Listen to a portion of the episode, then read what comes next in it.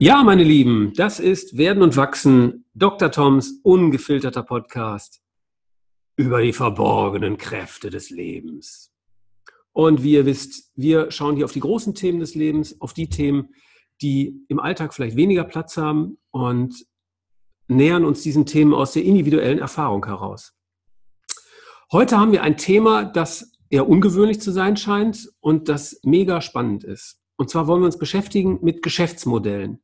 Der eine oder andere von euch wird jetzt denken, Geschäftsmodelle, was hat das denn mit den großen Themen des Lebens zu tun? Ich glaube eine ganze Menge. Ähm, was ist ein Geschäftsmodell überhaupt? Und hat ein Geschäftsmodell immer nur was mit Unternehmen und Wirtschaft zu tun? Das ist ja so die klassische Kategorie, in der man das einsortieren würde. Oder geht es dabei um allgemeine Dinge? Kann ein Geschäftsmodell auch für einen Menschen persönlich existieren, also ein persönliches Geschäftsmodell ähm, existieren? Oder ist das vielleicht sogar sowas wie eine Denkschablone, mit der wir auf die Welt gucken können? Bei mir sitzt Lars Oehrmann. Lieber Lars, herzlich willkommen. Ja, hallo. Super. Ähm, ja, ich möchte den Lars kurz vorstellen. Lars ist Ökonom und Handelslehrer. Du arbeitest in der Entwicklungszusammenarbeit, ähm, hast in Mannheim studiert. Daher kennen wir uns auch. Mhm ähm, aber auch noch in Berlin und in Russland. Hast Bücher geschrieben. Möchtest du sagen, selbst worüber? Ähm, ja, es hat indirekt auch mit unserem Thema zu tun, und zwar ähm, über ähm, Stalins Nachfolge. Eigentlich ein sperriges Thema, wo man dann denkt, wie kann sich da einer dran wagen, aber spielt so ein bisschen, bisschen rein, wie ist damals das Geschäftsmodell der Sowjetunion gewesen und wie können halt Leute, die um die Nachfolge konkurrieren, den einen oder den anderen abservieren. Und wie muss das mhm. geschehen, damit man dann am Ende erfolgreich überlebt bei der ganzen Sache? Das geht dann schon ein bisschen in das Thema rein, aber das äh, ist natürlich eine sehr spezielle Sache. Mhm. Okay. Äh, du hast zwei Kinder, bist verheiratet mit einer Russin. Mhm. Ähm, bezeichnest dich als China-Versteher, weil du beruflich damit zu tun hast. Mhm. Äh, Hobbykoch und Arminia Bielefeld-Fan. Ja, das äh, nimmt man leider mit sich, wenn man auf die Welt kommt. Dann hat man dieses, ich sag mal, ich sag mal, Sport-Business-Modell mhm. mitgenommen, dass man dann immer zu den Underdogs gehört. Okay. Hast du also keine leichte Zeit? Nee. Ja. Okay. Ja, wir wollen ganz äh, völlig unorthodox und überraschend beginnen, ähm, nämlich mit dem Geschäftsmodell von Tiramisu. Ja, und zwar Erklär uns das bitte. Ja, wir haben ja gerade eben schon so ein bisschen gekocht.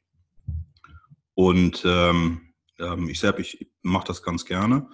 Und mir sind eigentlich das erste Mal die Augen über die äh, italienische Küche eröffnet worden von einem Italiener. Und zwar haben wir mit dem Spaghetti Carbonara gemacht. Mhm. Und ähm, ich war total perplex, wie der das die Sache gemacht hat. Ich hatte vorher immer hier so Schmelzkäse und äh, Schinkenstückchen und äh, Sahnesoße und so weiter. Sagst so, nee, das macht aber niemand so in Italien.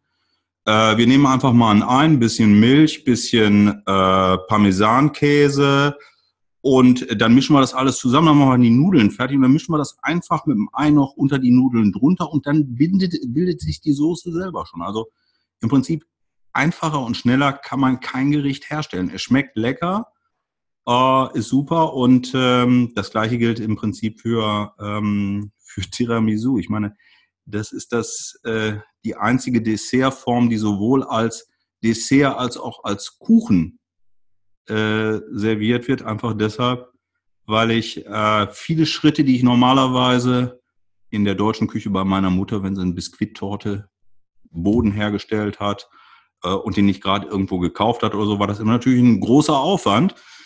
Und dann einfach zu sagen, ich nehme mir einfach ein paar Löffel Biskuits, lege die unten rein, mache so ein bisschen Mascarpone, hört sich auch erstmal toll an. Mascarpone ist nichts anderes als Philadelphia von Kraft. Und dann mal ein bisschen Ei rein, mal ein bisschen mhm. Zucker rein, so bis es passt. Wird noch zwischendurch so ein bisschen Kaffee, damit auch Geschmack drin ist. Ähm, wird da drüber gestreut. Und dann hat man die Sache fertig. Ich meine, wir haben es gerade eben gemacht. Wir werden das jetzt mhm. hier nach dem Podcast dann auch essen. Es, es war super lecker. Sehr lecker. Genau, und dann sehen wir für das Tiramisu sehen wir dann nochmal zu. Ähm, aber das hat auch nicht länger gedauert als fünf, sechs Minuten, das Ganze zu machen. Und wenn man so an Kuchen rangeht, dann kann ich natürlich auch eine Schwarzwälder Kirschtorte auf dieser Basis machen oder irgendwie was anderes. Also das ist dann nicht an Tiramisu, ähm, äh, klebt das nicht. Und wenn ich mir das überlege, ich bin ein, ich habe ich hab ein Restaurant oder eine Gastwirtschaft und ich muss da nicht irgendwie was kompliziert herstellen, irgendwie nachmittags noch einen Käsekuchen machen oder sowas, sondern ich habe vor drei Tagen halt das schön in den Kühlschrank gestellt, äh, alles kalt, äh, muss auch nicht in den Ofen reingeschoben werden. Das ist fertig, ich schneide das ab, alle mögen das, schmeckt lecker, aber ich habe auch keine Arbeit damit und mache das quasi en passant, habe dann vielleicht noch meine Spaghetti Carbonara, die ich auch en passant machen kann. Da kann ich verdammt viel in so einem Restaurant machen und deshalb eignet sich auch, glaube ich, äh, und da sind wir dann auch beim Thema ähm, italienische Küche sehr gut als Businessmodell. Schmeckt sehr gut, ist anerkannt, man kann es einfach machen, man muss ein bisschen Ahnung haben, klar, aber ähm, hoher Gelingensfaktor und ähm, äh, Arbeit hält sich in Grenzen. Also es geht darum, überschaubare äh, Ressourcen quasi reinzustecken und einen äh, maximalen Output zu erzeugen. Also ähm, wenig Arbeit. Wenig Arbeit, genau. Wenig Arbeit, viel Geschmack, ein Grundrezept. Und wenn man es halt, wenn man halt weggeht von dem Rezept und einfach sagt, da gehören irgendwie ein Ei rein und so und so viel Mascarpone, dann sind wir eigentlich genau beim, beim Businessmodell. Das Übertragene, was ich hier habe, nämlich, dass ich im Prinzip auf kaltem Wege einen Biskuitboden herstelle, mhm äh, da irgendwas oben drüber mache. Wir haben jetzt keine Mascarpone genommen äh, für unsere Sache. Wir haben jetzt ein bisschen, ich glaube, Kirsch und, äh, und irgendein Pudding. Mhm. Haben wir drauf gemacht, ein bisschen Rum reingegossen, damit das dann auch Stracciatella-Creme. Genau. Stracciatella-Creme war das genau.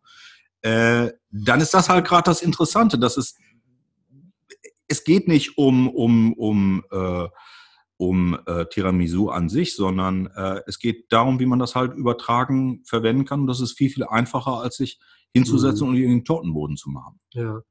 Ähm,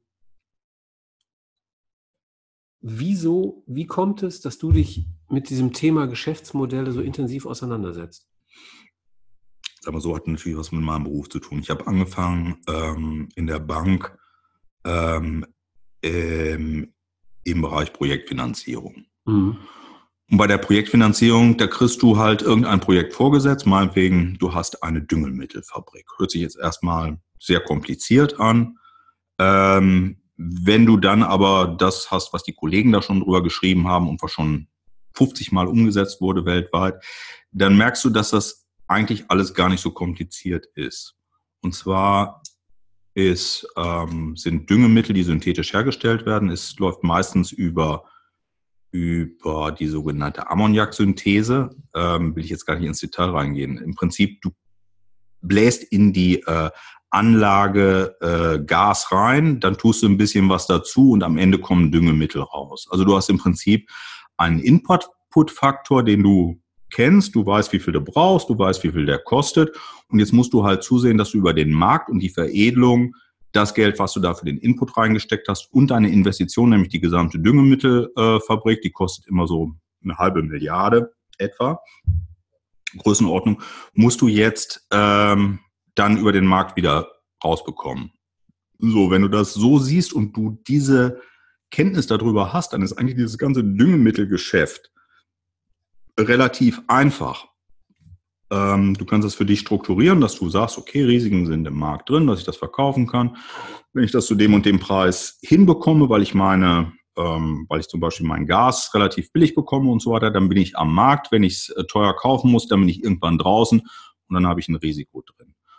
Und das ist im Prinzip so der Ansatzpunkt, dass man Dinge, wo man sagt, ich finanziere eine Düngemittelfabrik, das, oh, Düngemittel, das ist doch das, was ich hier brauche, Komposan und so weiter ist in dem Fall ein ganz anderer Dünger, der gebraucht wird, ähm, dass du dir das halt äh, versuchst ähm, äh, zu vereinheitlichen und ähm, das Ganze äh, auf, auf ein paar Nenner runterzubrechen.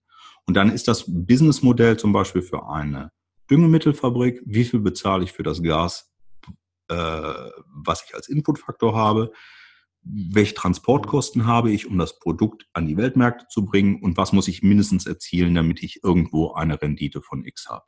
Und dann ist es letztlich unterm Strich ganz einfach und dann hast du ein sehr kompliziertes Thema auf, ein, auf eine Gleichung raufgeführt, wo du sagen wirst, 1 plus 1 plus 1 ist 3 und solange wir das erzielen, dann passt das Ganze. Mhm. Also muss einmal die Business-Logik verstehen. Du musst die Logik, du musst die Logik des wissen, Produktes, das genau. lohnt das zu finanzieren. Du okay, musst die, verstehe. du musst insgesamt die Logik verstanden haben und da musst du ein bisschen abstrahieren von dem, dass du jetzt sagst, ich muss jetzt verstehen, was ein Düngemittel ist und was, was, was Ammoniaksynthese mhm. ist, musst du natürlich nicht verstehen. Das ist dann halt einfach nur der technische, äh, technische Hintergrund. Aber das Interessante bei den Düngemitteln ist, aus dieser Ammoniaksynthese ähm, da kannst du halt auch Sprengstoffe herstellen. Also du kriegst, kannst als Endprodukt ein, ein Düngemittel rausbekommen, du kannst auch, auch als äh, Endprodukt ein, einen Sprengstoff rausbekommen. Das ist mhm. genau das mhm. Gleiche.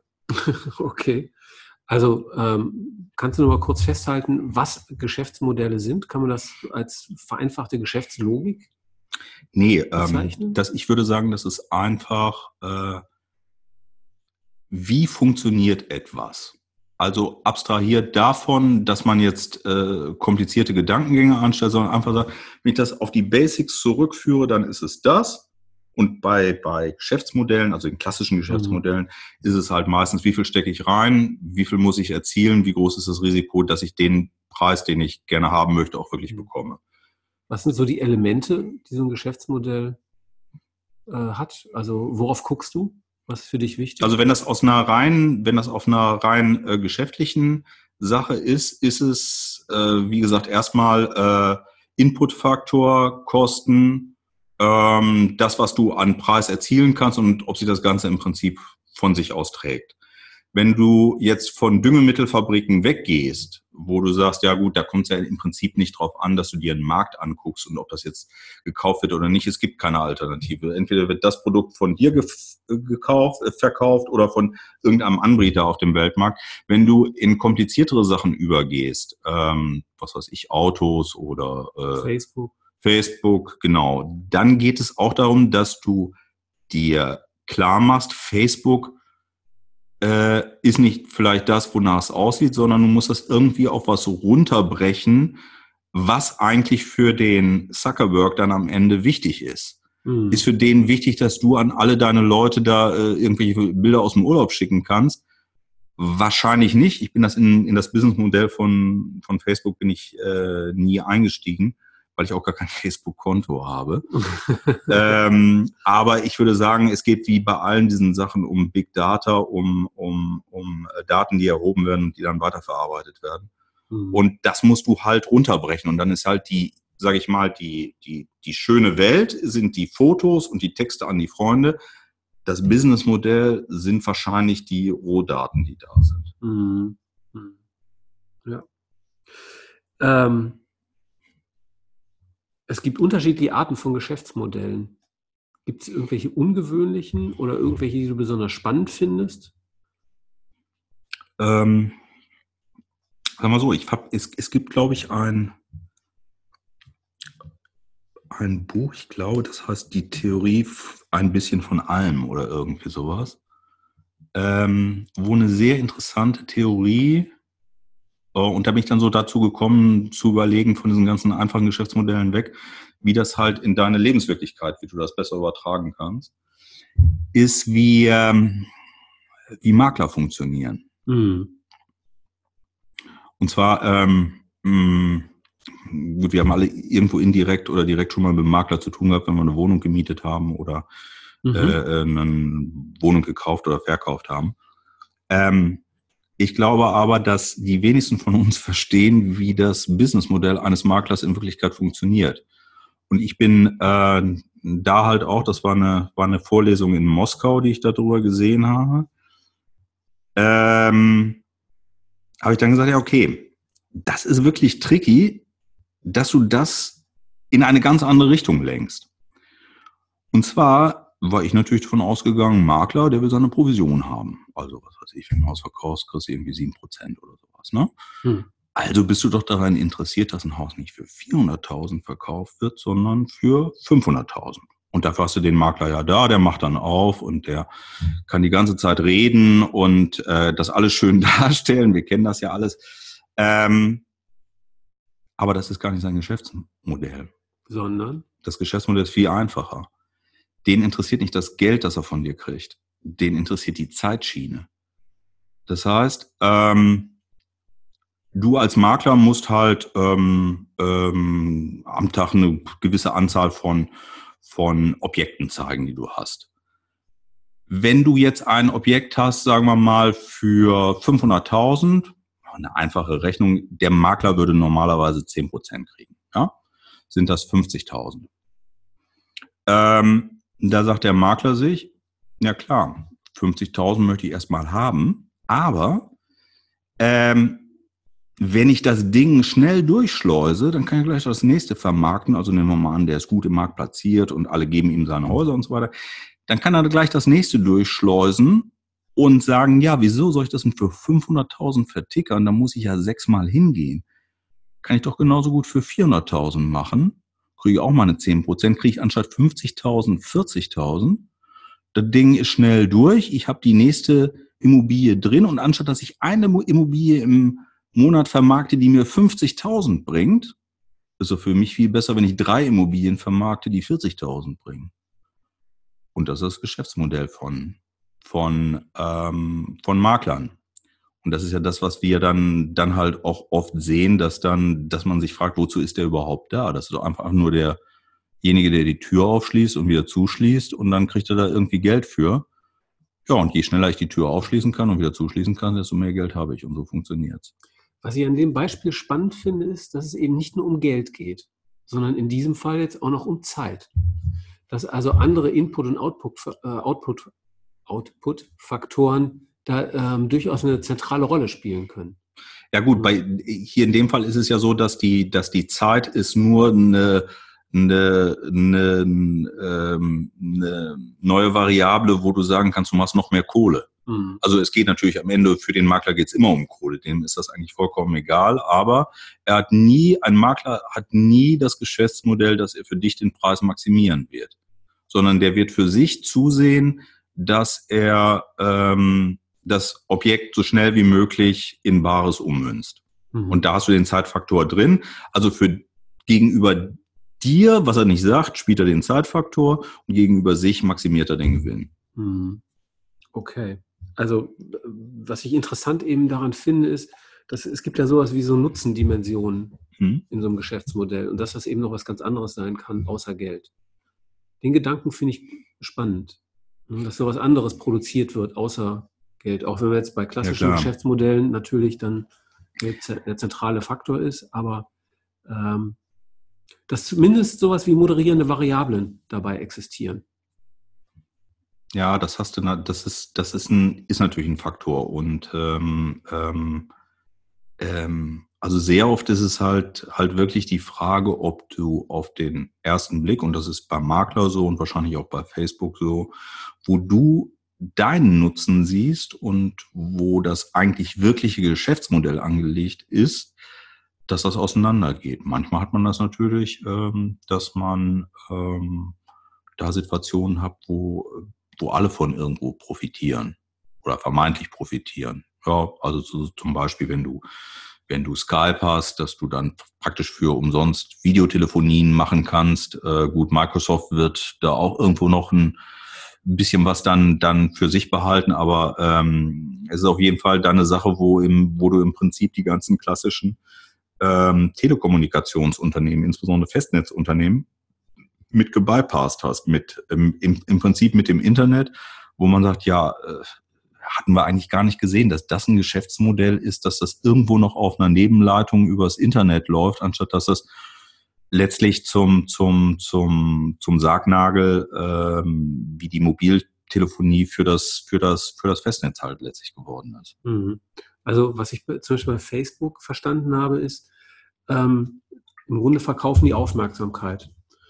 So, also äh, Aufmerksamkeit verkaufen sie im Sinne, dass sie äh, dann eben Werbung platzieren. Mhm. Je mehr Aufmerksamkeit ähm, quasi dem, der Plattform geschenkt wird, desto mehr können sie verkaufen. Mhm. Entsprechend haben sie das Interesse, dich so lange wie möglich auf der Plattform zu halten. Mhm. Hm? Und jeder, der die nutzt, kennt das eben auch, dass man sich da wie so verdaddelt, sage ich mhm. mal. Ne? Kommst von Hölzchen auf Stöckchen und da noch und so und Und es funktioniert. Also ich meine, äh, die haben die besten Psychologen, die sie finden konnten, äh, damit beauftragt, sich eben Systeme äh, zu überlegen, die Menschen eben auf diesen Plattformen halten. Ah, das finde ich ein interessantes Beispiel. Und zwar ähm, ähm, gibt es dann natürlich, äh, sage ich mal, über dem, was Facebook für sich als Model sieht, gibt es natürlich nochmal einen größeren Rahmen, den du dann drüber springen kannst. Das heißt, du kannst, äh, letztlich sind Geschäftsmodelle nichts anderes als Algorithmen, wie du an, an, an Geld, an Emotionen, an Liebe, an, an irgendwas, was uns betrifft, was uns alle betrifft, irgendwo drankommen kannst. Ja. Mhm. Ähm, und äh, das Interessante zum Beispiel bei Facebook ist, dass es auf äh, chinesischer Seite für jedes Unternehmen aus dem äh, Silicon Valley, aus Pablo Alto, ein chinesisches, ähm, einen chinesischen Klon gibt. Und der chinesische Klon von, ähm, von äh, Facebook zum Beispiel ist Tencent. Mhm. Tencent ähm, macht ähm, sowohl das gleiche wie Facebook mit den, mit den, mit den Seiten, dann haben sie WhatsApp, ähm, haben sie einen Clone, das ist, ist WeChat. WeChat ist aber schon viel, viel weiter technisch als, als äh, WhatsApp. Da kannst du schon deine ganzen Zahlungsverkehrssachen und bezahlen bei McDonalds und was weiß ich was in China überall abwickeln. Äh, Bargeld spielt da äh, keine große keine große Rolle. Also ich würde auch sagen, dass China die erste große Volkswirtschaft äh, sein wird, die vollkommen auf Bargeld verzichten wird. Ähm, und ähm, in dem Zusammenhang ähm, tritt jetzt natürlich eine, äh, eine, eine andere Sache zutage, und zwar die, die, die Facebook-Sachen, die sind uns bekannt. Europa, ähm, USA, Südamerika, Rest der Welt. Aber in China funktioniert es halt nicht, weil die Sachen gesperrt sind. Also kommt man nicht ran. So, jetzt ist natürlich der Punkt ist, dass äh, die größte Wachstumsregion der Welt ist Südostasien. Und in jedem Land in Südostasien gibt es chinesische Eliten. Und in allen diesen Ländern, ob du in Indonesien bist, ob du in Kambodscha bist, ob du in Thailand bist, die kennen alle WeChat. Die kennen alle Tencent. Und Facebook brauchen die eigentlich gar nicht. Und WhatsApp ist ja damals gekauft worden von, von, ähm, von äh, Facebook, ich glaube, für 19 Milliarden US-Dollar. Mhm. Da ist nichts weiterentwickelt worden. Das sind einfach die Seiten, die wir also die Funktionen, die wir kennen, dass wir ein bisschen Telefonie machen können über unsere ganzen Telefonkontakte, äh, dass wir ein bisschen Kurznachrichten verschicken können und so weiter, ne? dass das da ist. Aber wie gesagt, die Chinesen, die haben schon schon ähm, Zahlungsver Zahlungsverkehrsfunktionen drin und so weiter. Und jetzt haben wir ein vollkommen neues Businessmodell, nämlich dass der eine in einem Wachstumsmarkt agiert, wo viel, viel größere Wachstumsraten drin sind als äh, in dem anderen Markt, nämlich wo Facebook drin ist und es da einfach eine technologische Barriere gibt. In Indonesien wird man weiter auf WeChat und, und chinesische Produkte einsteigen. Ähm, und das ist natürlich insgesamt für das, für das äh, Geschäftsmodell von Facebook, so wie es heute ist, nämlich Geld machen, wie du richtig gesagt hast, äh, äh Aufmerksamkeit geben und kreieren, Geld einnehmen, Big Data, äh, ist das eine ist das eine riesige Bedrohung, die da ist. Eine, einfach eine geografische, ein anderes geografisches Geschäftsmodell, was sich aus der, aus der Präsenz eines Konkurrenzproduktes ergibt, wo dann dieses Produkt auch nicht mit irgendwelchen, äh, äh, sage ich mal, ähm, Markt, ähm, Markthemmnissen und so weiter da irgendwo reingedrückt werden kann, sondern das existiert dann halt einfach gar nicht. Und ich glaube, das ist auch ein, ein Ausdruck äh, des größeren Geschäftsmodells, was wir jetzt sehen zwischen China und den, und den USA, dass es gar nicht so sehr um die, äh, um die Zölle geht für, ähm, für äh, Autos etc. oder andere Tech-Produkte. Es geht letztlich um die Kernindustrien beider Länder und das sind äh, Tech-Industrien. Und äh, für die Chinesen ist, sind die Tech-Industrien wichtig, weil äh, man da, wenn man äh, ein neues Produkt hat, weltweit sehr schnell sehr große Umsätze und Gewinne kreieren kann, was in anderen Märkten, die für andere Länder wichtig sind, die viel, viel kleinteiliger sind, äh, viel zu umständlich ist für so eine große Volkswirtschaft, für China, um dann gleich die Vorteile rauszuziehen. Und ich glaube, das ist bei den ähm, Amerikanern ähnlich. Hm. Was unterscheidet gute von schlechten Geschäftsmodellen?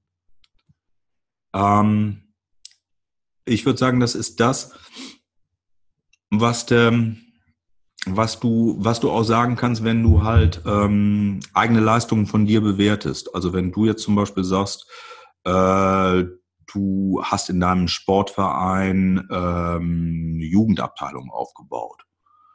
Dann kannst du das auf zwei Arten aufbauen. Nämlich entweder, dass du da selber von überzeugt bist und da richtig reingegangen bist und deine Ideen umgesetzt hast, oder du kannst einfach sagen, ja gut, ich schreibe das dann halt hier in die Lokalzeitung, äh, ich, Doc Rode, endlich die E-Jugend von Rot-Weiß Essen, jetzt sind sie wieder da, wo sie sind. Äh, das muss nicht, das muss jetzt nicht sein, dass du ähm, da wirklich was reingesteckt hast, aber ich glaube, das ist, was ein gutes Geschäftsmodell von einem schlechten Geschäftsmodell äh, unterscheidet. Du wirst, wenn du halt einfach nur in einer Lokalzeitung aufgetreten bist und das nächstes Jahr wieder versuchen willst und die sind leider abgestiegen, äh, dann will dich keiner mehr hören, weil du das nicht wiederholen kannst. Also ein Geschäftsmodell äh, oder ein gutes Geschäftsmodell ist das, wo du einem anderen er genau erklären kannst, was du machst, ob das ein Investor ist äh, oder wer auch immer wie gesagt, das funktioniert ja auch in politischen Bereichen oder in zwischenmenschlichen Bereichen, ähm, die, du, äh, die du hast, dass du halt sagen kannst, ich habe ein Geschäftsmodell, etwas zu hochtraben, man würde dann wahrscheinlich sagen, oder eine vereinfachtere Form von einem Geschäftsmodell ist ein, einfach ein Algorithmus in einer Art und Weise, wie ich an was rangehe. Ähm, äh, dass ich da, äh, dass ich da halt eine Idee habe und die halt klar kommunizieren kann und jeder sieht, das ist wirklich aus der Idee gewachsen und das ist kein Zufall gewesen, hm. was man da gehabt hat. Und das ist das, was man sowohl jetzt im Streit zwischen den Chinesen und den Amerikanern, um, um was es da geht, äh, gut erkennen kann. Das kann man aber auch ganz genauso gut bei Unternehmen ähm, dann erkennen, ob zum Beispiel, haben wir ja auch im Moment die Diskussion, äh, sehr, sehr undurchsichtig. Wie geht das überhaupt weiter mit dem Auto? Nimmst du Elektroautos, machst du Brennstoffzelle, machst du doch erstmal die äh, Motoren, die du jetzt hast, machst du Hybrid. Äh, wie geht die Nummer weiter? Keiner weiß das so ganz genau. Aber ich habe mir noch nicht mal eine andere Sache überlegt, auch so ein bisschen Richtung Geschäftsmodell, aber auch äh, ähm, auf einem etwas größeren Maßstab. Und zwar, wenn ich mir aussuchen würde, von welchem Unternehmen ich in Deutschland Aktien kaufen würde und ich würde sagen, die könnten im Jahr 2040 in der Form, wie sie jetzt bestehen, immer noch bestehen, dann würde ich mir von drei deutschen Autoherstellern, Opel lasse ich jetzt ja mal weg, das ist schon bei den, bei den, bei den Franzosen, aber wenn ich VW, ähm, BMW und Daimler habe, dann wüsste ich ganz genau, welche Aktie ich mir nicht kaufen würde egal wie die Strategie ist, weil ich immer glaube, dass das Geschäftsmodell sehr anfällig ist. Mhm. Und zwar ist das die Geschäft, und zwar ist das die, äh, ich würde nicht die Aktie von Daimler kaufen. Mhm. Grund ist eigentlich eine ganz einfache Sache. In dem Moment, wo ich Ankerinvestoren drin habe, wie die Quant-Familie bei, bei BMW, also im Prinzip ein Familienunternehmen, oder ich habe das schon einmal durchexerziert bei bei VW, dass Porsche VW nicht übernehmen konnte, weil das dann letztlich an der Mehrheit oder der Sperrminorität der, der, der Bundesrepublik gescheitert ist, habe ich da Kräfte hinter, die eine einmal getroffene Geschäftsentscheidung weiterentwickeln können, nicht auf den Tag angewiesen sind, dass Gewinne kommen. Ähm, ich kann aber auch genauso gut, wenn ich merke, ich liege falsch, kann ich das korrigieren. Wie wird das bei Daimler ablaufen? Wenn ihr keine andere Strategie haben als die anderen beiden auch. Ähm, bei Daimler wird es so ablaufen. Die haben jetzt noch ähm, ähm, Aktionäre aus Katar drin, die haben auch schon die Chinesen drin. Chinesen haben Smart übernommen. Das heißt, ähm, für die Chinesen für 35 oder 40 Milliarden äh, äh, Euro Daimler dann zu übernehmen oder den Rest oder den Namen, ist kein Problem. Ich kann mich da auch gar nicht gegen wehren. Es sei denn, die Bundesrepublik sagt, äh, alle äh, deutschen Unternehmen haben jetzt eine, kriegen jetzt eine universal Zustimmungsklausel von uns, dass wir, dass das irgendwie ein deutsches Interesse ist. Das ist aber bei BMW das deutsche Interesse und bei Volkswagen automatisch geschützt. Mhm. Bei Daimler ist das sehr anfällig. Insofern, egal was Daimler für einen Weg geht, also ob es auf Elektro setzen, Brennstoffzelle oder eine Kombination oder wie auch immer, vollkommen, vollkommen egal. Über dem Autogeschäftsmodell steht ein Investorengeschäftsmodell, das ich mir mhm. jederzeit von Jahr zu Jahr durch eine Übernahme im Prinzip den ganzen Laden rüberschicken kann von äh, Stuttgart nach Shanghai. Mhm. Das heißt, wenn ich jetzt mal so zusammenfasse, ein gutes Geschäftsmodell ist äh, replizierbar, replizier mhm. also sozusagen, genau, ich kann es wiederholen. Das ist langfristig, funktioniert das idealerweise. Mhm. Natürlich am besten in einem Wachstumsmarkt. Mhm. Ähm, was spielt sonst noch eine Rolle? Es muss, es, es muss replizierbar sein und äh, du musst halt gewisse, gewisse, gewisse Faktoren halt drin haben. Also das, was ich jetzt gerade bei VW und, und, äh, und äh, bei BMW gesagt habe, das ist natürlich, sagen wir so, letztlich die, die, die Matrix, auf der das ganze deutsche Geschäftsmodell aufgebaut ist. Ja. Ähm, Im Prinzip ist es für jedes Land von Vorteil, wenn es viele Familienunternehmen hat. Die sind in Regionen verwurzelt, die äh, Kinder sind dort zur Schule gegangen, haben studiert, sind in die Familie mit eingebunden. Es ist denen klar, dass sie Teil einer Mehrgeneration, ähm, ähm, eines Mehr Mehrgenerationen-Ansatzes sind. Und diese Sachen sind äh, erstmal ähm, stabil. Ja, also wenn ich, sag mal, das Grundprodukt, was ich habe, wenn das, äh, wenn das funktioniert.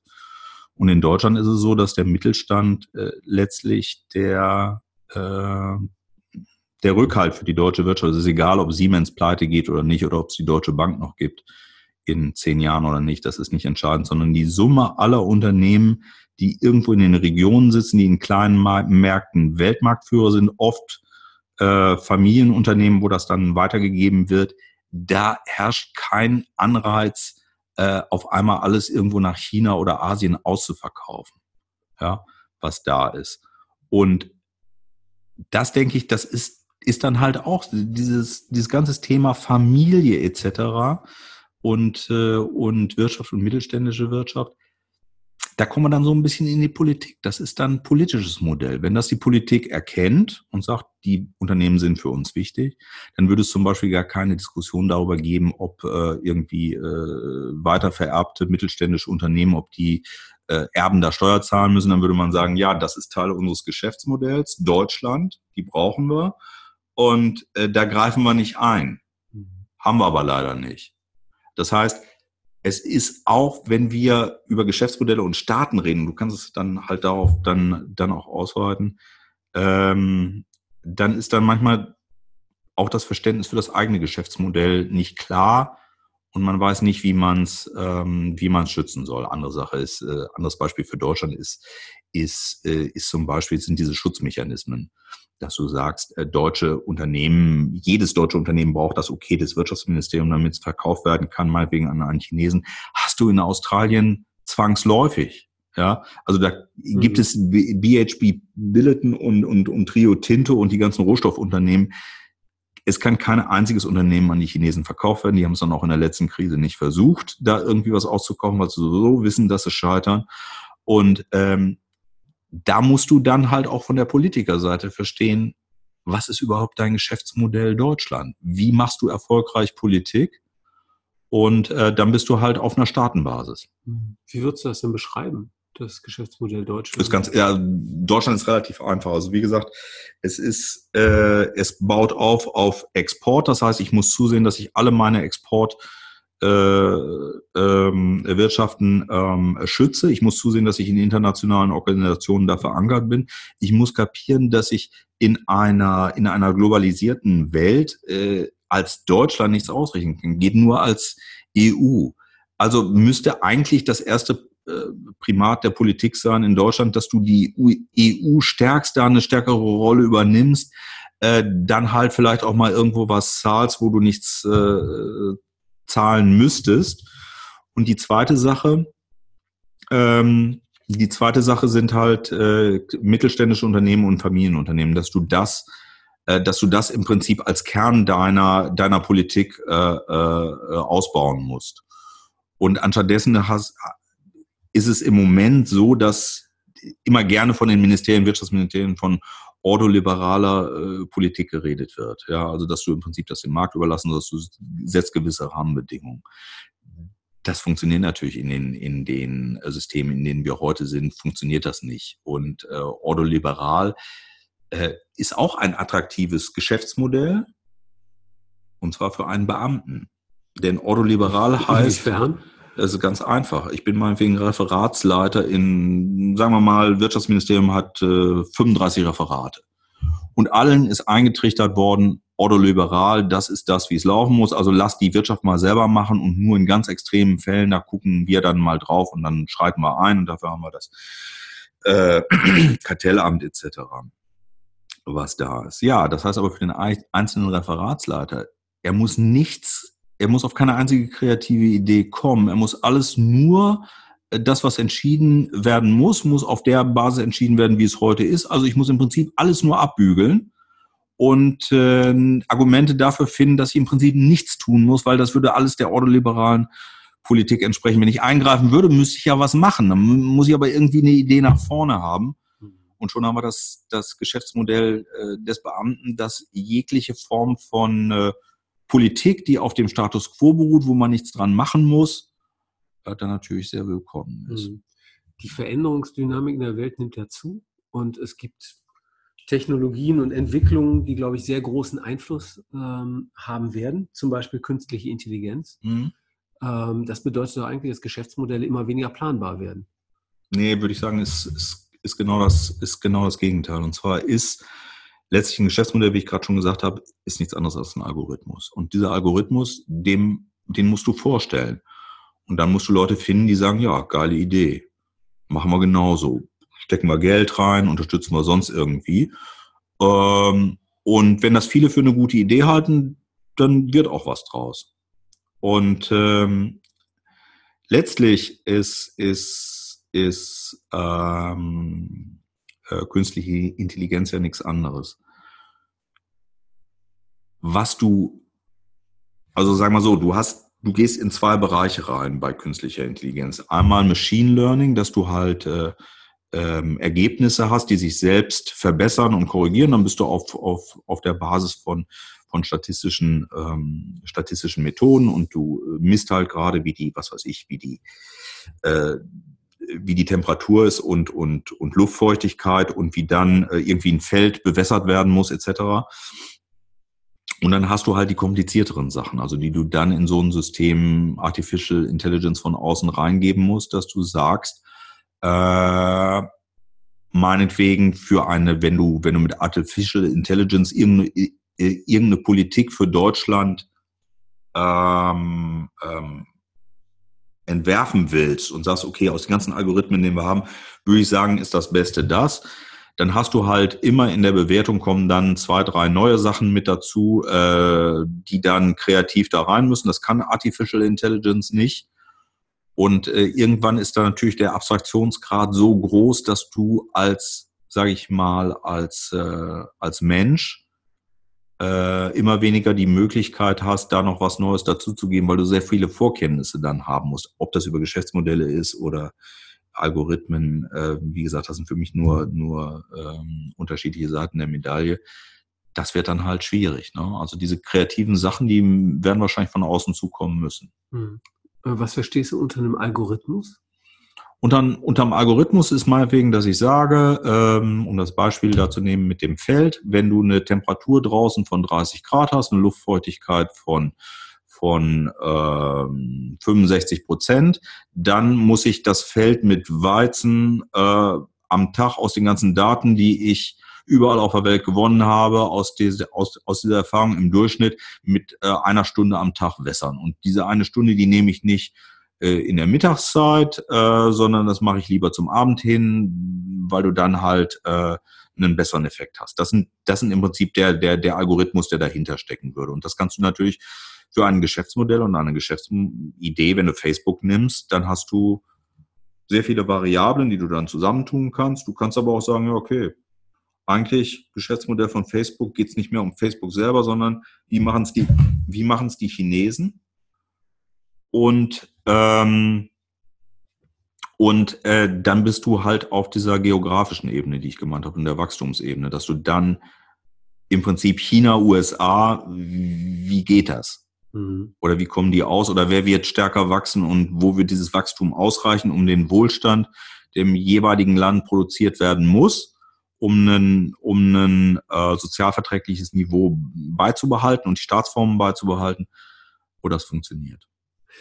Sind Geschäftsmodelle sowas wie eine Perspektive auf die Welt? Ist das wie so eine Art Denkmodell? Nee, das. Ich, ich würde vielleicht gerade noch mal eine, einen Schritt zurückgehen, wenn ich darf. Ja, klar. Und zwar, äh, wir waren jetzt ja in der großen Politik jetzt hier und, ähm, und den verschiedenen Sachen. Ich würde ganz gerne noch mal auf den Anfang zurückzukommen, auf die, auf die Tagliatelle, die wir gegessen haben und die Carbonara und die, ähm, die Tiramisu. Tiramisu, genau. Das ist natürlich erstmal alles das Geschäftsmodell der Hausfrau. Die Hausfrau, wenn sie sich äh, Zeit ersparen kann und schmeckt immer noch lecker und äh, die Familie ist zufrieden, ist doch super. Und äh, letztlich sind auch diese Algorithmen äh, oder diese, diese Geschäftsmodelle, man kann es aus, man kann es ausweiten. Also vielleicht einfach mal ähm, nochmal ganz am Anfang hattest du das Buch angesprochen, was ich geschrieben habe über, über Stalins Nachfolger. Ja. Und ich will da jetzt nicht im Detail reingehen, aber das ist letztlich auch ein Geschäftsmodell, nämlich wer wen abserviert, ohne selbst abserviert zu werden.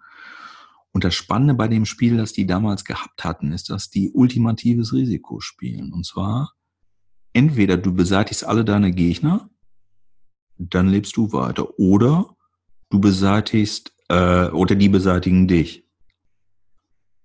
So, und die haben das letztlich gelöst ähm, durch einen Kniff. Und zwar mussten sie unbedingt den Geheimdienstchef abservieren. Und der Geheimdienstchef, der weiß natürlich, was alle untereinander machen. Und alle wissen aber, wenn der das am Ende wird, dann sind wir alle im Kopf kürzer. Das macht er halt einfach wie Stalin über ein paar Jahre, ein Jahrzehnt und so, sind wir alle kürzer im Kopf. Und da haben die sich darauf geeinigt, weil einer den Mut gehabt hat, alle anderen anzusprechen. Und alle haben gesehen, dass ihr, ihr Geschäftsmodell so nicht mehr funktioniert, dass sie vielleicht im Kopf kürzer sind, ihr eigenes persönliches Geschäftsmodell. Dass sie dann gesagt haben, ja, okay, dann tun wir uns zusammen, trotz des äh, Risikos. Aber äh, das Verständnis ist dann, wenn wir dieses Spiel durchgespielt haben, unsere Geschäftsmodelle, und wir unseren Kopf nach oben haben und der Geheimdienstchef Kopf ab hat, dass wir dann für das nächste Mal, wenn wir diese Geschäftsmodelle anwenden, dass wir dann vereinbaren, dass keiner mehr Todesstrafe erdulden muss oder dass die Familie irgendwo in Gulag kommt. Und das ist dann letztlich das Geschäftsmodell der weiteren Sowjetunion gewesen mit Khrushchev und mit äh, Brezhnev, so wie wir das dann, dann noch in den 80er Jahren, als wir, wir, wir Schüler gewesen sind, erkannt haben. Das hat sich da im Prinzip rausgebildet. Und äh, da bist du dann halt im zwischenmenschlichen Bereich drin, wo du sagst, wo du sagst, ja, okay, für mich ist es vielleicht gar nicht so wichtig, ob Facebook da irgendwie Geld verdient. Und, und ich will auch in meinem Leben selber gar nicht irgendwie großartig, dass ich Geld verdiene. Aber ich will zum Beispiel eine Familie gründen.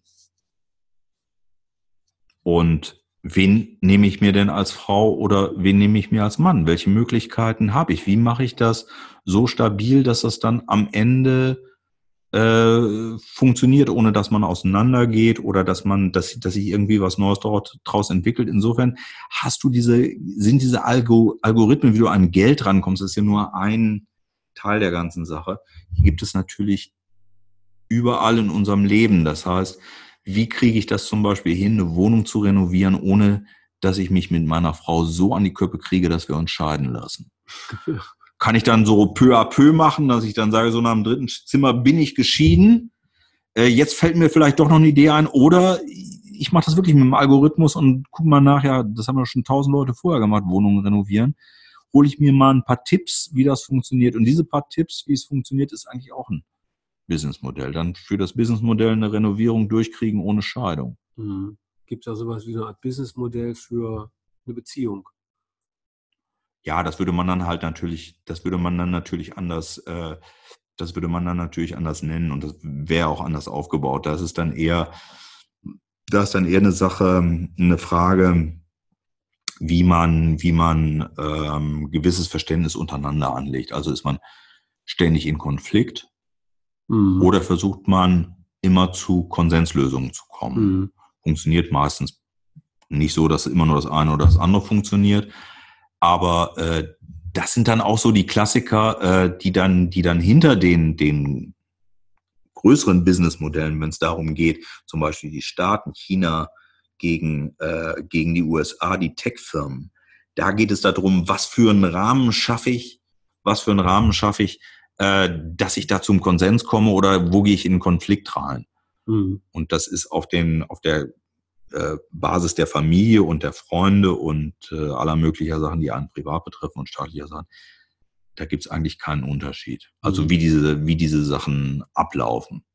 Ich habe ein ganz schönes Zitat gefunden, das da ganz gut zu passt, von Jeff Bezos, dem äh, Amazon-Gründer. If you don't understand the details of your business, you're going to fail. Würde ich nicht unbedingt so, wie es, wie es jetzt wörtlich gesagt hat, zustimmen, weil äh, das ist halt gerade ähm, der Charme eines Businessmodells, dass du so abstrahierst, dass du sagen kannst, ich habe das verstanden, ohne dass ich wissen muss, dass Amazon in Hersfeld eine Logistikunternehmen hat, wo gerade an der Autobahn äh, irgendwo was repariert wird und es vielleicht da nicht so läuft. Also das würde ich, das würde ich so nicht unterschreiben. Hm. Okay. Gibt es sowas wie ökologische Geschäftsmodelle? Ja, ist ja das Gleiche. Es gibt ja, letztlich ist ja Geld ist nur eine Frage von Ressource. Das ist Ressourcenzuteilung. Und ähm, ökologische Geschäftsmodelle sieht man zum Beispiel auch sehr, sehr klar in China, dass du ähm, natürlich mit 1,8 äh, 1,3 Milliarden Leuten und äh, der ganzen Produktion, die du hast, ganz andere Themen hast. Ähm, was ich aber interessant fand, als ich zum ersten Mal nach äh, China gefahren bin, ist, dass das auch auf dieser ökologischen Basis, wo man Rahmenbedingungen schafft und ähm, zusieht, äh, dass man Probleme unter Kontrolle hält. Das ist erstmal das Geschäftsmodell da, glaube ich, auf ökologischer, auf, auf ökologischer Basis. Dass zum Beispiel in der Zeit auch in den 80er Jahren, wo wir groß geworden sind, Emscher war schwarz, alles war Schwefel überall, der Rhein war tot. Und das ist zum Beispiel ein Problem, das die Chinesen gar nicht haben. Also da geht es um Feinstaub. Es geht nicht um die, um die äh, totale Verseuchung von äh, irgendwelchen Gewässern mit Schwermetallen oder, oder sonst was.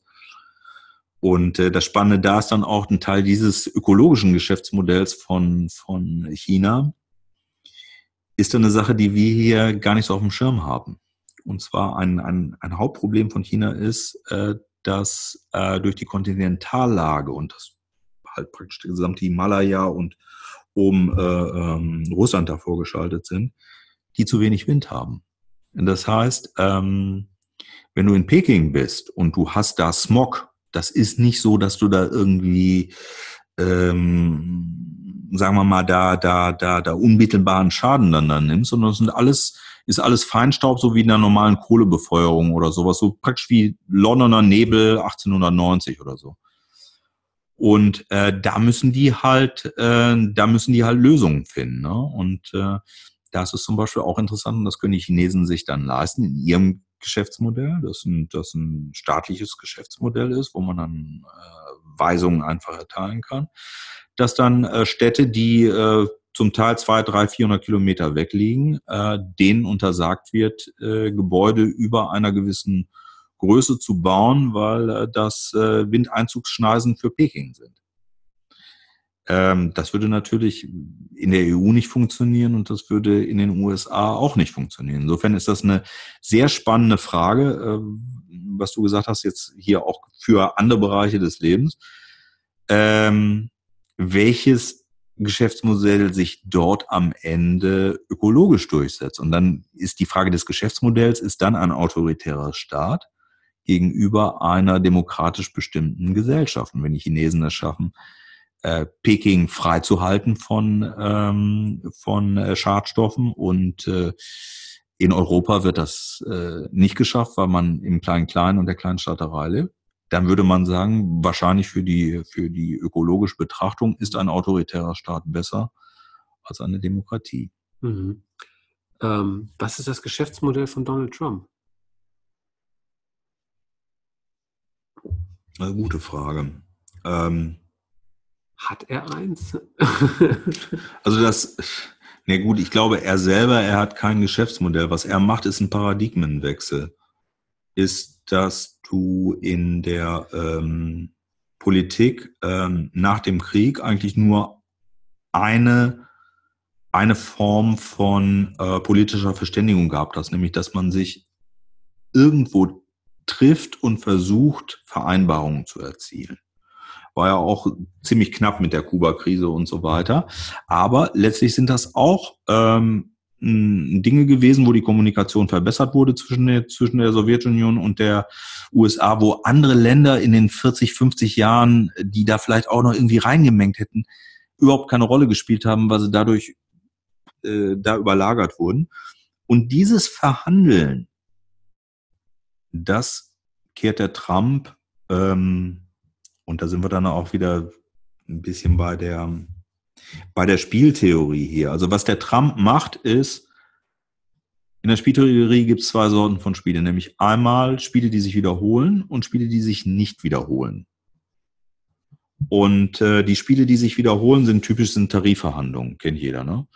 Das heißt, ähm, man sieht dann zu, dass man nicht die Maximalposition erzielt, sondern man sich auf irgendwas einigt wenn ich ein nicht wiederholendes Spiel habe, dass ich zum Beispiel drohe, morgen ähm, schicke ich eine Atombombe rüber, wenn das und das nicht passiert, ähm, bin ich natürlich in einer viel, viel schwierigeren Verhandlungsposition. Und äh, unsere ganze, sage ich mal, unser politisches System, auch weltpolitisches System, ist aufgebaut auf, auf diesen Konsens, ähm, auf dieser Konsenspolitik dass man sich halt in der UN irgendwo anders zusammensetzt und verhandelt. Und das kehrt der Trump um, was erstmal sehr charmant aussieht, wie in Nordkorea, wo man dann auf einmal, wo, wo, wo 40 Jahre, 50 Jahre, 60 Jahre kein Durchbruch gewesen ist, man kurz davor ist, einen Durchbruch zu erzielen. Der Preis ist aber sehr hoch, ähm, weil ähm,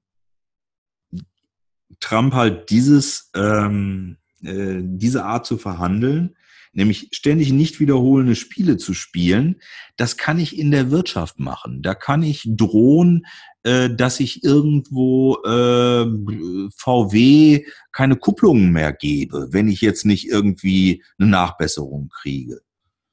Ähm, Im politischen Raum ist das natürlich sehr, sehr gefährlich und was Trump macht, ist, in seinem Geschäftsmodell erklärt, das gesamte politische System von wiederholenden Spielen um auf nicht wiederholende Spiele, so wie man es, äh, sage ich mal, im, im, im kapitalistischen Wirtschaftssystem kennt und Unternehmen.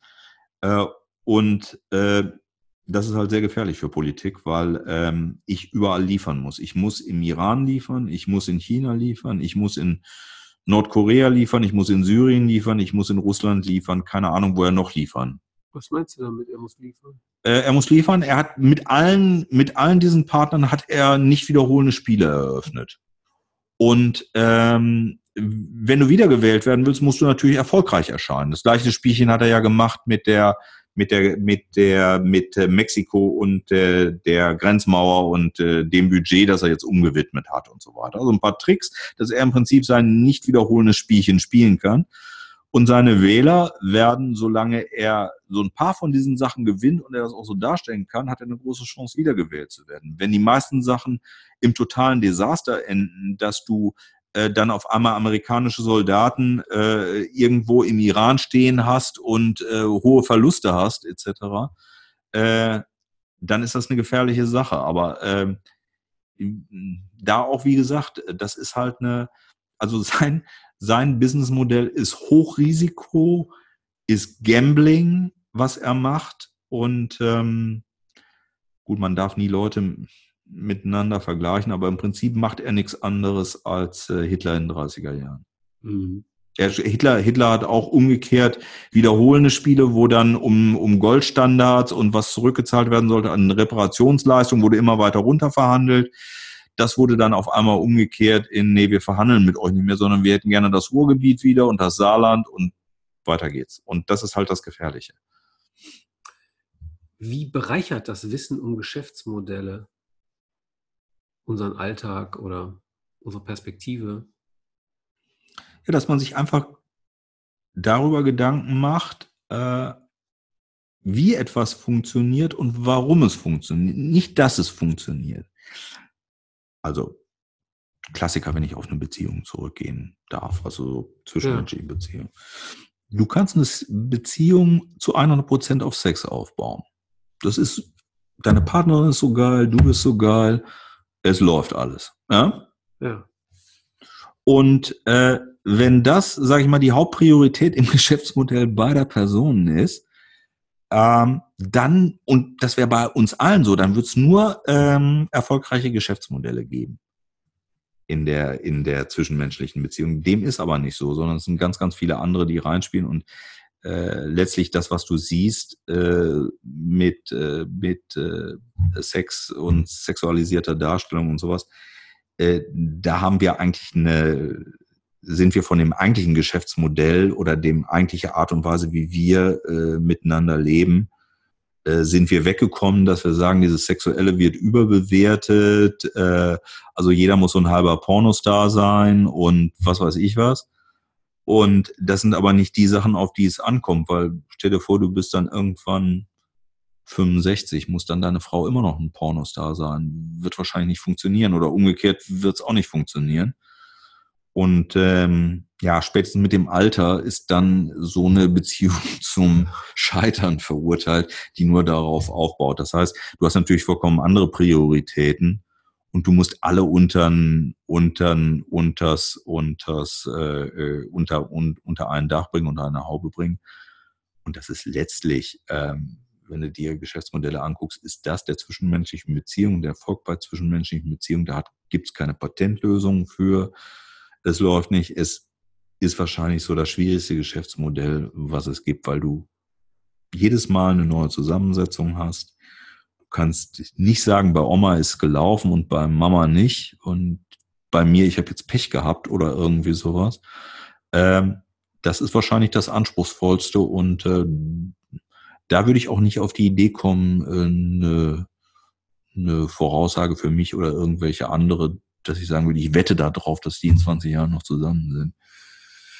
Würde ich nicht machen. Und ähm, das, also das wäre mir ähm, zu schwierig. Also da bleibe ich, da bleibe ich dann mal am Eingangsbeispiel von den Düngemittelfabriken. Das ist mhm. einfacher. Ähm, kann man sowas wie ein persönliches Geschäftsmodell entwickeln von sich selbst? Ja, denke ich ja. Also es, es kommt erstmal darauf an, dass du für dich sagst, was sind überhaupt deine Prioritäten.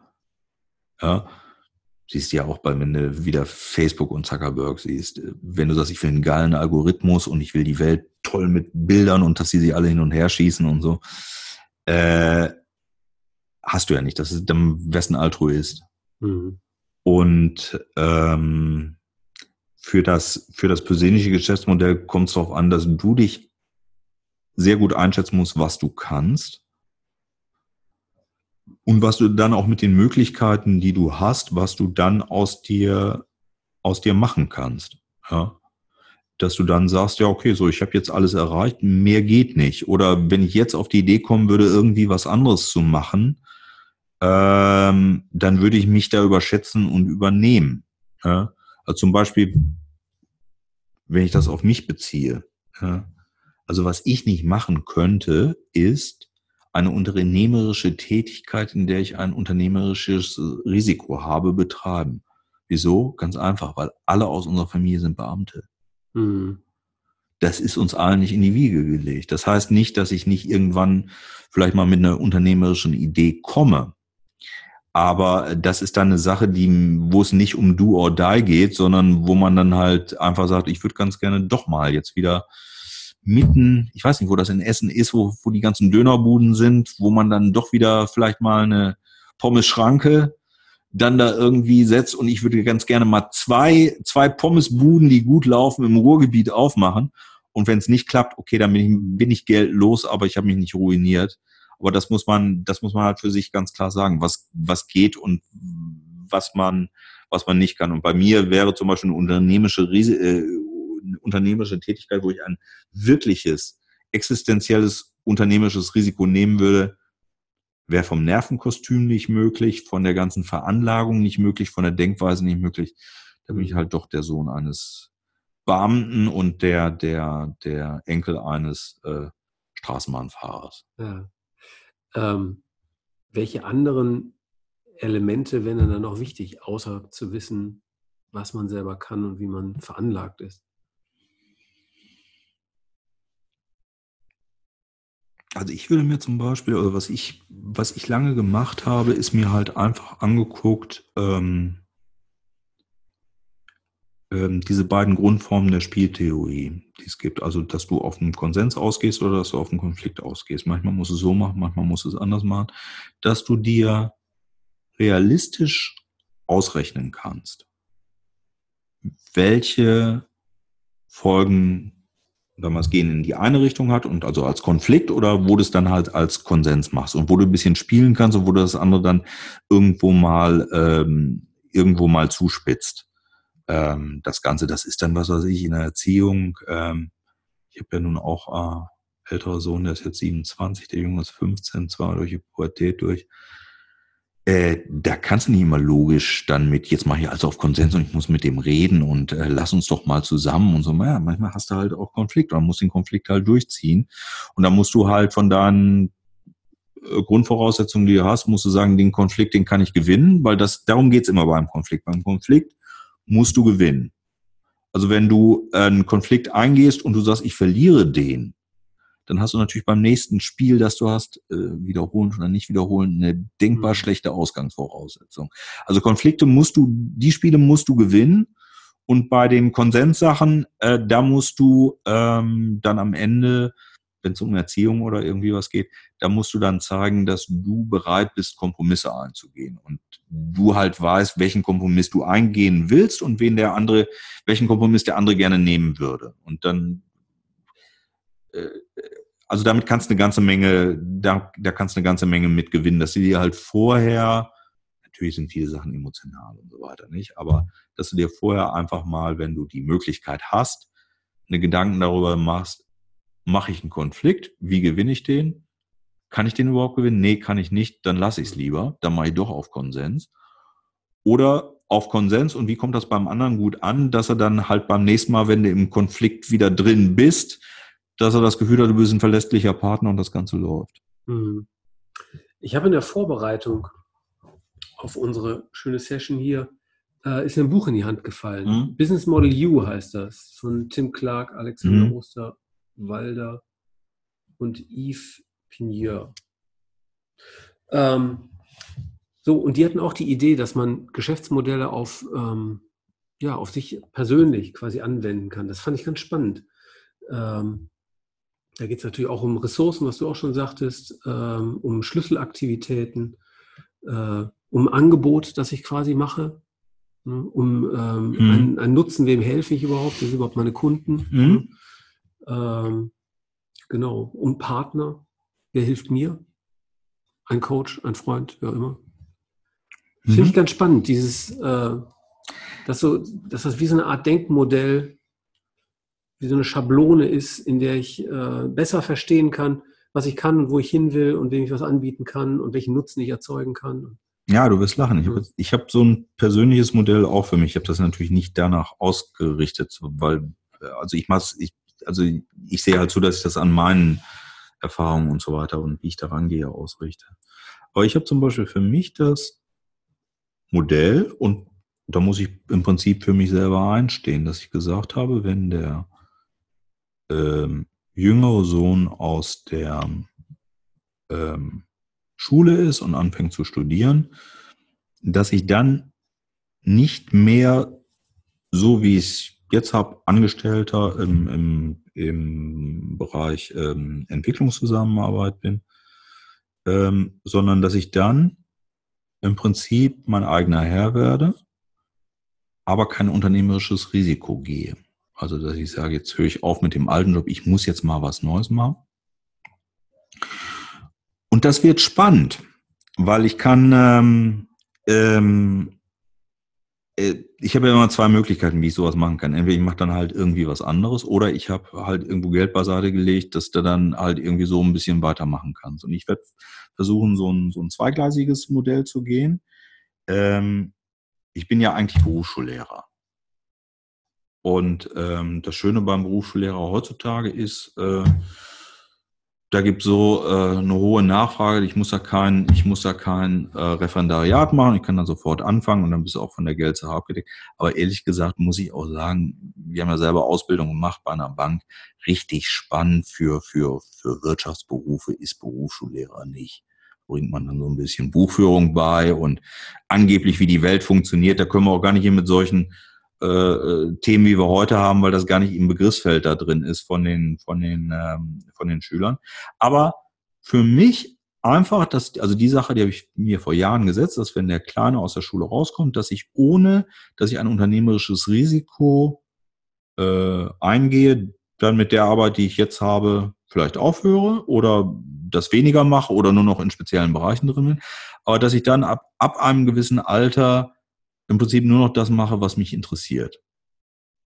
Und da muss ich mal gucken, ob die, ähm, ob die Sache so äh, funktioniert. Also das beim, ist, natürlich auch eine Überlegung ähm, dahinter. Und vielleicht, wenn ich dann irgendwann nochmal Zeit und Bock und Lust habe, dann kann ich den Algorithmus, den ich dabei gehabt habe, äh, aufschreiben und dann kann man das irgendwie vielleicht mal als Buch nachlesen und äh, dann gucken, ob das wirklich passt und ob das wirklich ein Algorithmus ist oder ob das das, äh, ähm, das äh, Wabang-Spiel äh, ist oder irgendwie was anderes.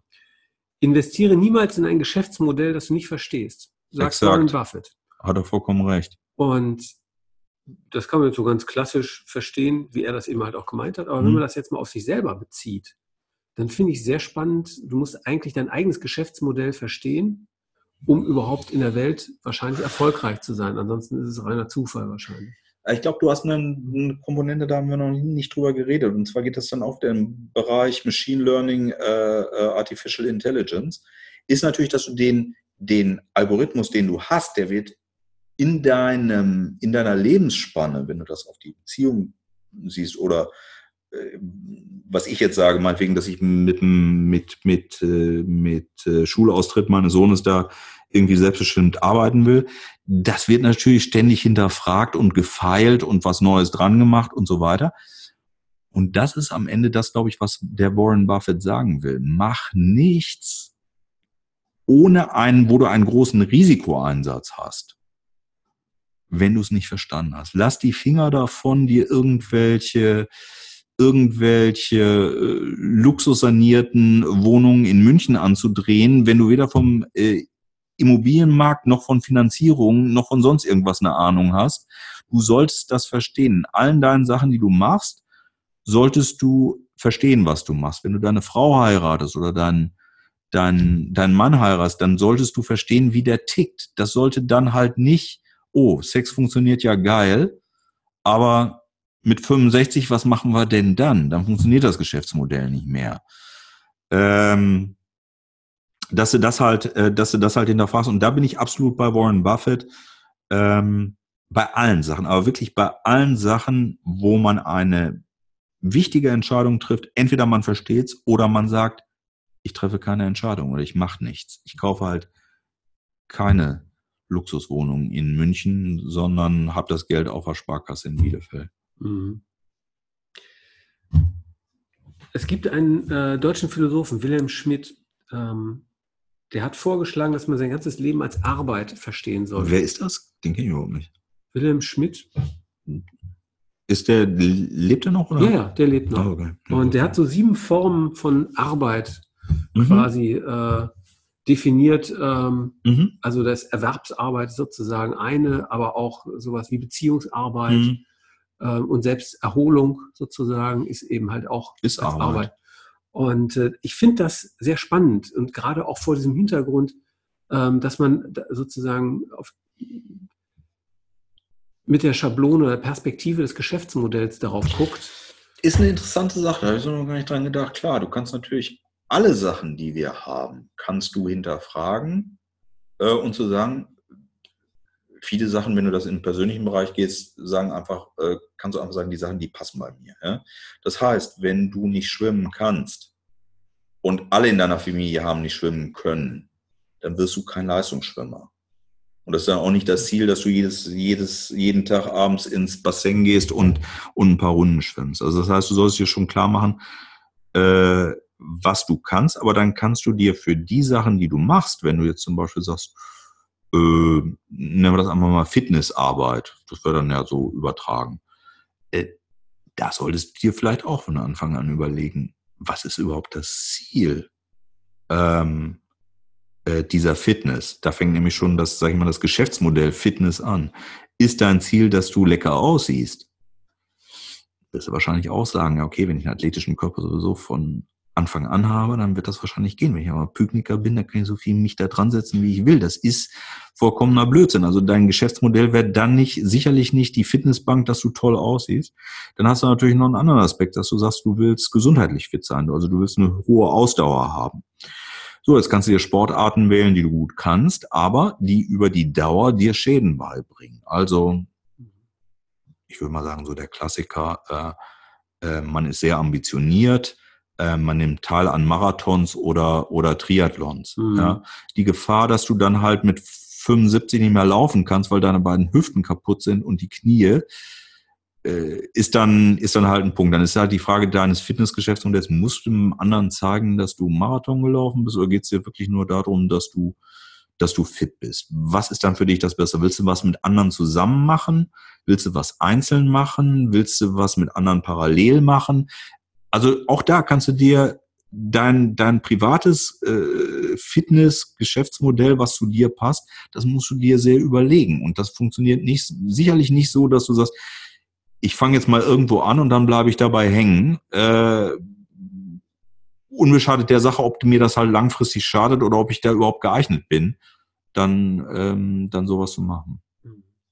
Also das finde ich eine spannende, das finde ich eine spannende Sache, weil da, darum geht's genau bei diesen Gesch äh, Geschäftsmodellen, dass man sich alle Komponenten für sich zusammentut und sagen kann, okay, das kann ich für mich mit meinen Möglichkeiten daraus machen, wenn ich am Ende das und das rauskriegen will. Also Input, wie bei den Fertilizern, Output und wie kriege ich das System hin, dass ich am Ende sage, es passt. Und manchmal hat man da konfliktierende Systeme. Dass du, wenn du zum Beispiel Marathon machst, dann wird deine Frau dir irgendwann sagen, ja scheiße, du bist ja hier immer nur da auf der Strecke, du bist ja jeden Tag drei Stunden am Rumlaufen, aber zu Hause äh, muss ich jetzt auch noch die Steuererklärung mitmachen. Ja? Ist das das richtige Geschäftsmodell dann auch für die Beziehung? Da hast du dann Konflikte drin, ja.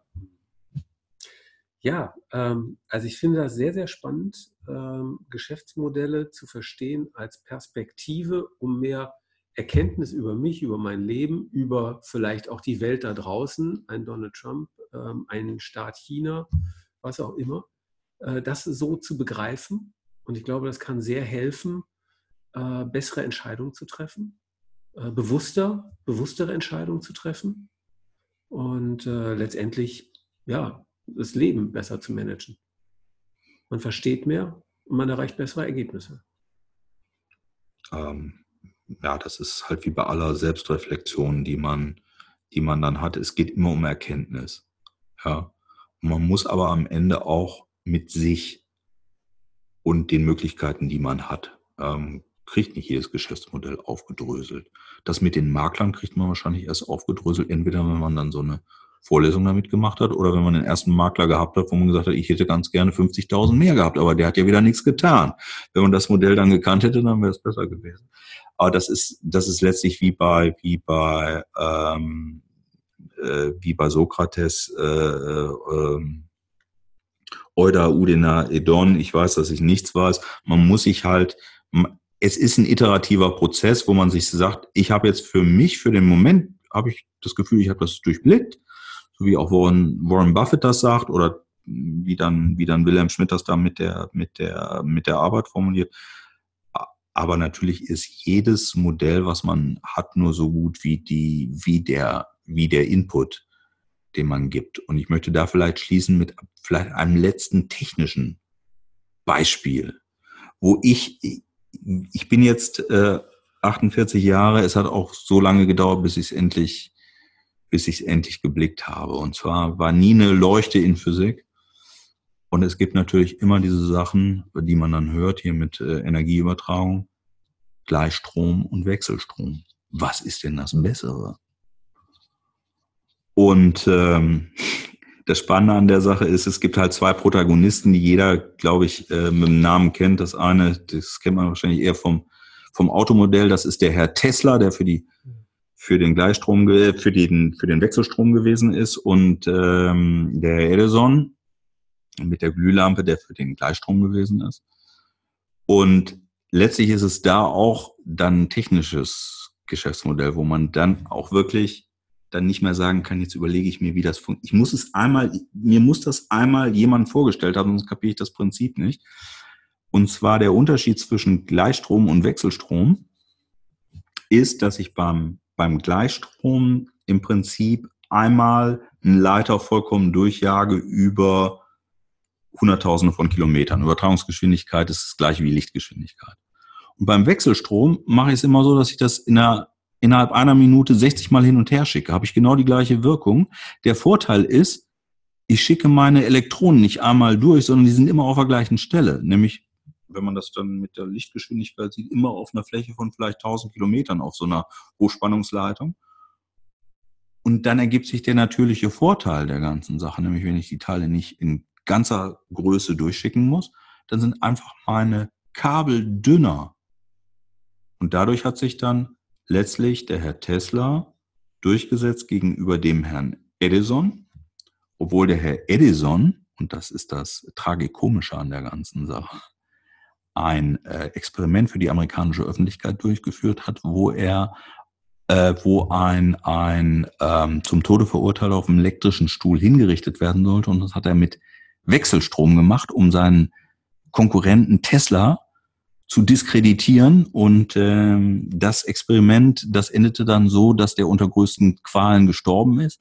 Und damit wollte Edison dann beweisen, dass äh, Gleichstrom besser ist als Wechselstrom, obwohl es halt technisch die bessere Lösung ist, das mit Wechselstrom zu machen. Und zum Glück ist es dann halt auch nicht an diesen Delinquenten äh, dem US-amerikanischen da äh, geendet, dass wir jetzt alles äh, dicke Gleichstrom Kabel hatten. Aber für diese Sache muss man einmal irgendwo in irgendeiner Sendung irgendwo gehört haben, wie es wirklich funktioniert. Ansonsten kommt man auf dieses Geschäftsmodell im Leben nicht. Ja, das klingt auch nach einer ziemlich makaberen Art und Weise, technische Leistungen zu präsentieren. Ja. Mein Gott, mein Gott. Lars, stell dir vor, du könntest alle Plakatwände, alle Titelseiten von Zeitungen und vor allem alle Homepages von wichtigen äh, Zeitungen für einen Tag lang mit einer Botschaft bespielen. Was wäre das? Was wäre deine Botschaft? Also ich würde da was Absurdes machen. Ähm, ich befürchte aber, dass es dann nicht als, als absurd wahrgenommen wird. Und zwar würde ich einfach einen John Lennon-Song nehmen. Ich glaube, das ist God. Ähm, don't believe in was auch immer, Buddha und John Kennedy und so weiter, but just believe in Yoko and me. Das würde ich da, das würde ich hinbringen und äh, ich, ich hoffe, dass das zum Nachdenken anregt. Okay. Ähm, gut. Vielen Dank. Spannend. Ein abstraktes Thema, irgendwo und ich glaube doch total fruchtbar und wertvoll. Was ich auf jeden Fall jetzt mal machen werde, ist über das Geschäftsmodell von Werden und Wachsen, diesen Podcast hier nachzudenken. Und äh, ich glaube, äh, so ein paar Ideen sind mir hier gerade, während wir so schön geredet haben, auch schon gekommen, was da wichtig ist. Und äh, Inspiration soll hinten mal rauskommen. Ähm, Ehrlichkeit, also äh, Einfachheit, Einfach muss es auch sein. Ja, viele Dinge. Schön, vielen Dank. Ja, bitte. Ja, ähm, ich möchte schließen mit einem Zitat von, nochmal von Jeff Bezos. Der sagt, if you cannot tolerate critics, don't do anything new or interesting. In diesem Sinne, habt spannende Geschäftsmodelle, seid widerstandsfähig und macht spannende Sachen. Jo. Auf bald. Ciao.